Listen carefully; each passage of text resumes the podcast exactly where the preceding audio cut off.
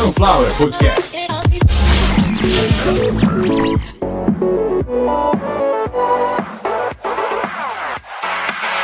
Começando mais uma edição de Caviar uma Ova, que é um oferecimento de Sunflower Podcast. uma usina de podcasts. Eu sou Carlos Santo Forte. Esta é a edição de número 183. E o que a gente vai falar no episódio de número 183? Exatamente isso que tá aí na capa. Vamos falar do coração do falecido imperador Dom Pedro I, o que proclamou a independência aqui no Brasil e como a gente sabe, é uma tradição no mundo inteiro, quando você proclama a independência de uma nação, você tem seus restos mortais totalmente esquartejados, o seu coração extraído do peito e enviado para a festa. Consuelo, vamos para o episódio.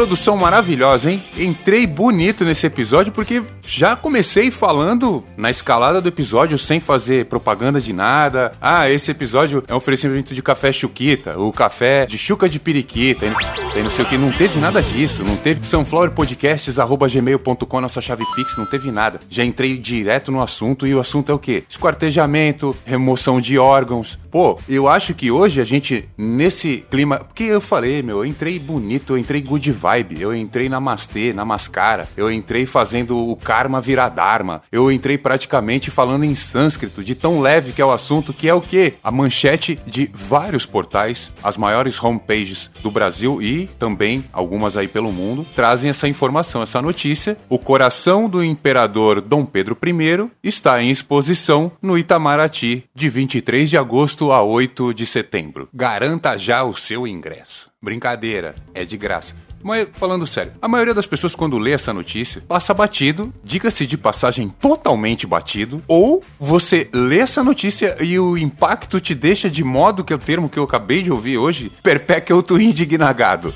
Porra. Deixa eu explicar, a internet está trazendo à tona um público que eu fico feliz até eles estarem aparecendo. É um público que sempre quis falar, sempre quis mostrar que estudou, que tem condição, mesmo sem ter estudado e não apresentando nenhuma condição. Querem falar palavras um pouco mais elaboradas, eu não vou nem dizer rebuscado, porque você não precisa ir lá no seu íntimo lexical Acertou. e buscar tantas vezes um termo para lembrar de perplexo, indignado ou olhar para o corretor, porque quando você tentar escrever e provavelmente você vai tentar várias vezes e ele vai corrigir várias vezes a palavra indignagado, ele vai corrigir para indignado. E perpétuum pode ser que ele coloque Pepto-Bismol, é, Anacleto Campanella, sei lá, mas Perpétuum com QU foi a primeira vez que eu vi foi hoje e num comentário, óbvio, num dos comentários do G1. Você abre lá o Facebook, acesse terceirize as empresas, que é isso que vai acontecer. Você acessa o G1 pelo Facebook e veja a mágica acontecer nos comentários. De... O pessoal nem lê a notícia, já sai falando bosta. Mas é bem interessante porque ali você vê que. Você sabe, vocês já ouviram, vocês que são alcoólatras, vocês já ouviram aquela, aquela máxima?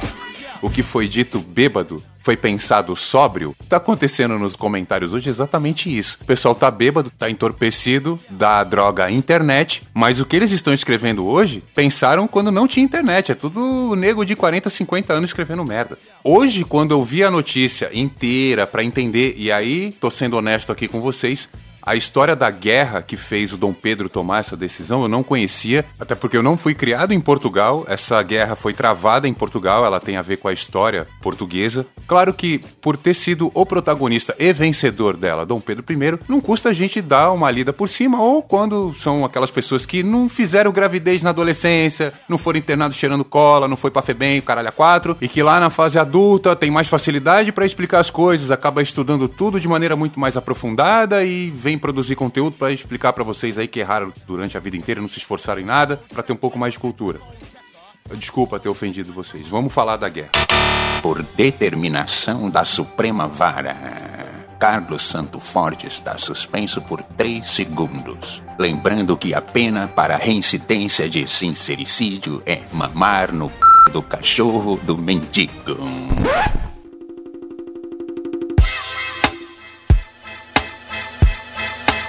Perdão, me excedi, mas vocês vão gostar desse episódio. Vocês precisam entender o seguinte pra gente entrar no episódio e não precisar ficar voltando aqui, indo pra lá. Dom Pedro I, em 1831, se escafedeu, voltou pra Portugal. Mas ele não foi responsável, e é uma coisa que tem que ficar claro. Ele chegou pro filho dele e falou: Filho, deu merda lá em Portugal e o papai precisa voltar. Tio Miguel tá fazendo uma bagunça do caralho lá em Portugal e o pai precisa voltar. Filho, você já tem condição de assumir aqui o Brasil, você é o novo imperador, tá bom? Ano que vem o papai volta pro seu aniversário de seis anos. Porque foi exatamente isso que aconteceu. Em 1831, Dom Pedro II tinha cinco anos de idade, o pai dele entregou o trono para ele e voltou para Portugal. Estavam acontecendo coisas em Portugal e ele foi informado do seguinte: que ia dar uma merda muito grande se ele não parasse o irmão dele, que começou uma guerra, Guerra Civil Portuguesa, de 1832 a 1834, também conhecida como Guerras Liberais, ou, que foi o nome, acho que pegou mais, como a Guerra dos Dois Irmãos. E dentro do pessoal absolutista, que era o pessoal que defendia Dom Miguel, Dom Miguel era o irmão de Dom Pedro, eles chamavam de Guerras Miguelistas. O nome Guerras Miguelistas, ele vai constar na história, mas ele não era tão usado. Realmente o nome que pegou foi a Guerra dos Dois Irmãos, que foi vencida por Dom Pedro I, e como eu disse, foi por este feito que ele quis ser lembrado para a eternidade, inclusive aqui no Brasil também. Você imagina, o cara proclamou a independência de um país do tamanho do Brasil, um país que fazia com que a coroa portuguesa cada vez mais rica ficasse. E só um pequeno parênteses, o que a coroa portuguesa tirou de pau-brasil, ouro e café transformaria qualquer nação do mundo em uma potência. Portugal se transformou em uma potência. Em 1831, Portugal era uma grande potência no mundo ainda. É, é pra todo mundo beber. Treze piratas sobre o caixão.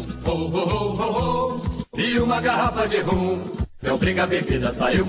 E como eu disse, 1831, Dom Pedro I volta para Portugal, deixa o seu herdeiro Dom Pedro II aqui no Brasil como imperador, porque com cinco anos você tem idade para comandar o Brasil, com certeza absoluta. E hoje não tem ninguém, ninguém aí que tá me ouvindo que possa chegar aqui e falar: não, não pode. Uma criança de 5 anos hoje não pode comandar o Brasil. Pode sim, pode sim. Se o Bolsonaro tá comandando, a criança de 5 anos ia fazer no mínimo um pouquinho melhor, porque provavelmente ia ter mais desenho na TV. E menos palavrão, que a gente não precisa de palavrão. E arma também não, que criança não sabe atirar.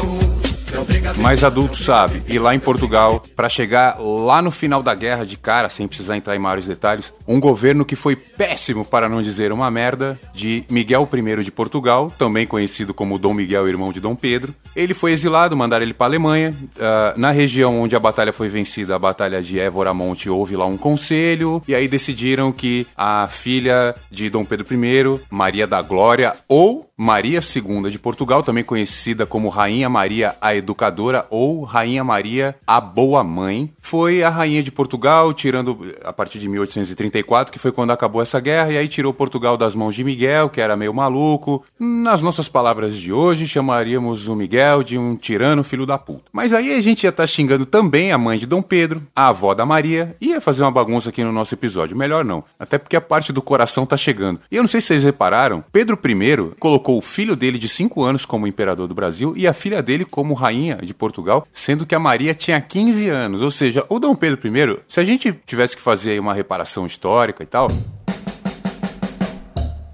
Dom Pedro I, ele deveria dar o nome dele à Fundação Casa, antiga FEBEM, ou então a um novo conceito, sei lá, Instituto Pedro I de Acolhimento ao Delinquente. Porque para você colocar uma criança de 5 anos como imperador de uma nação e colocar a sua filha de 15 como rainha do seu país natal, é porque uma merda muito grande estava acontecendo ou para acontecer. E por questões óbvias, merdas com o próprio Dom Pedro I. E a merda foi que a guerra desgastou muito Pedro I, ele precisou morrer para descansar, e então não tem outra maneira de falar. Um dia antes da morte dele, no dia 23 de setembro de 1834, Dom Pedro chamou a filha, Maria da Glória, disse o seguinte: Filha, papai quer que Portugal lembre sempre da gente por ter libertado a nação das mãos do filho da puta do seu tio. O papai quer que você faça o seguinte: que você protocole essa carta junto à Constituição de Portugal. Aí ela leu, Pai, nessa carta aqui tá falando que você tem que arrancar o coração, colocar num vidrinho, tipo de exame de fezes, e deixar no formol, e trancar com cinco chaves aqui na cidade do Porto, na melhor igreja que tiver. que o pessoal vem, vai vir rezar missa aí, sempre me agradecer, e isso pra sempre. Bota aí na carta aí que não tem prazo pra acabar. Aí a filha dele falou: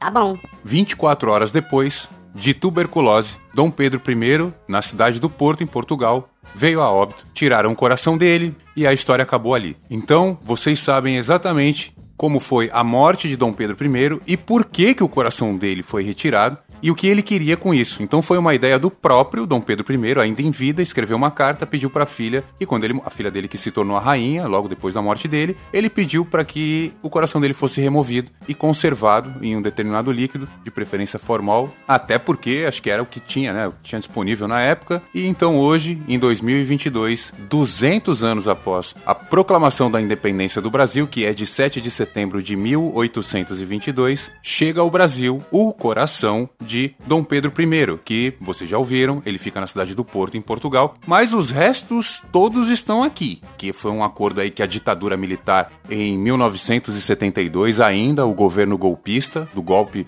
militar de 64 durou muito tempo, infelizmente, e 72 era o auge daquela merda toda. E o que que o militar tem na cabeça? Tiroteio, perseguição e morte. Pega lá as pernas, os braços, traz a porra toda aí, vamos montar um boneco de Dom Pedro I aqui pra comemorar 150 anos de independência, porra. Porque foi Dom Pedro que garantiu a nossa independência. Então a gente tem que mostrar pro povo brasileiro as pernas, os braços e os restos mortais desse cara maravilhoso. Traz tudo pra cá, de Portugal pra cá. E aí o governo brasileiro, na época, governo golpista, militar, trouxe os restos mortais de Dom Pedro I pro Brasil para comemorar 150 anos de independência. Aí, a gente, nesse momento agora, eu não tô querendo dizer que a gente tá vivendo um governo golpista militar. Até porque o fato da gente ter três vezes mais militares no Palácio do Planalto não significa nada. O fato de hoje as pessoas poderem ameaçar as outras com arma na rua e a polícia não poder fazer nada porque o cara tem o registro da arma,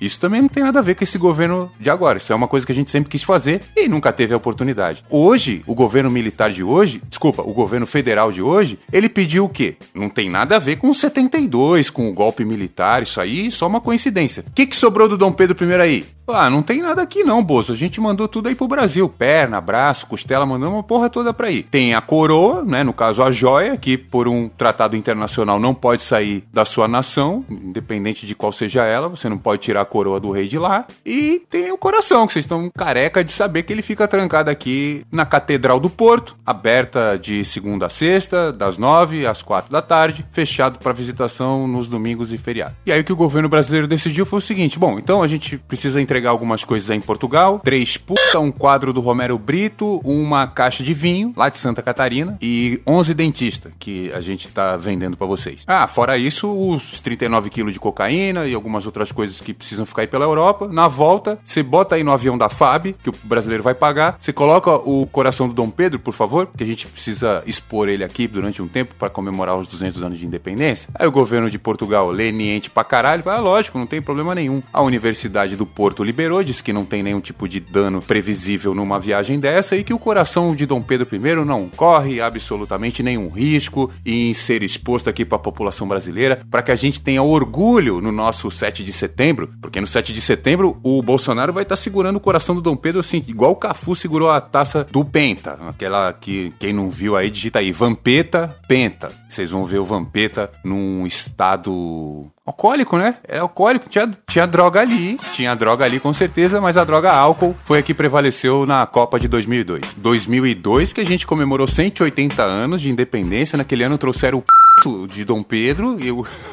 Não, não, não teve nada disso. O episódio tá chegando no final, a parte mais importante que é por que que arrancaram o coração do cara e mandaram pra cá, vocês já estão sabendo. O porquê que estão fazendo o uso desta imagem bizarra, não faz sentido nenhum, nem ritual de magia negra de péssima qualidade, nem naquele Indiana Jones que teve várias bizarrices, miolo de macaco fresco e teve aquele ritual de maluquice lá que o cara arrancava o coração do outro, não ficou igual. O do Dom Pedro tá mais bizarro porque o cara arrancou, no Indiana Jones ele arrancou o coração lá, tinha sangue, o coração tava batendo, tinha vida. E por falar em vida, para você que apoia aí essa ideia, eu tenho uma sugestão. Junte seus amigos, promova um abaixo assinado, exigindo que o coração de cada integrante da família real, cada integrante da coroa portuguesa, tenha o seu coração extraído, os que não estiverem mortos ainda em vida, que doem seus corações para o Instituto Médico Legal do Gugu, que vai fazer a curadoria aí de todas essas peças.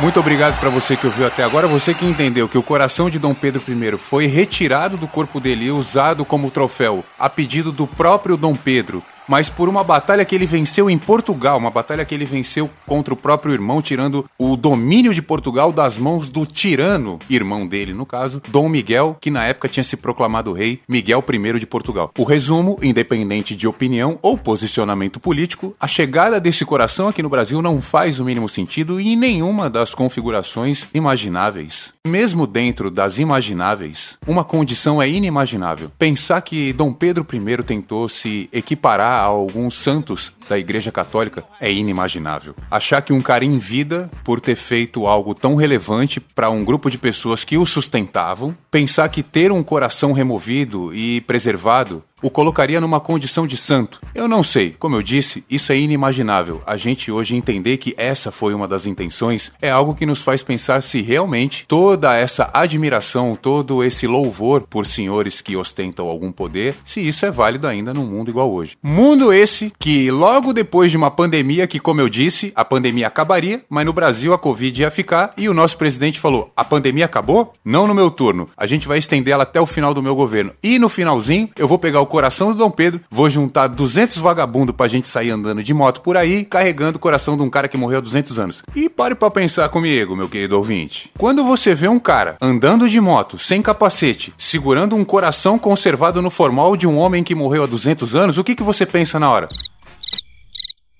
Meu voto é dele.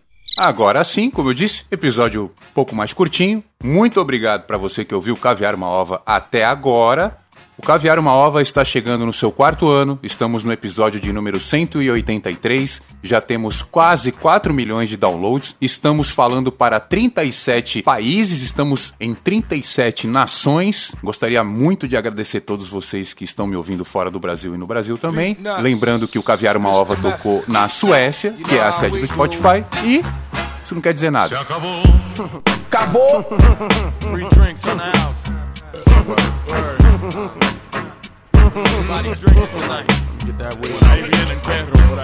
Ah, quero mandar um recado pro pessoal que tá pedindo pra eu gravar coisa, pra mandar áudio, fazer vinheta. Eu já falei, não vai ter vinheta.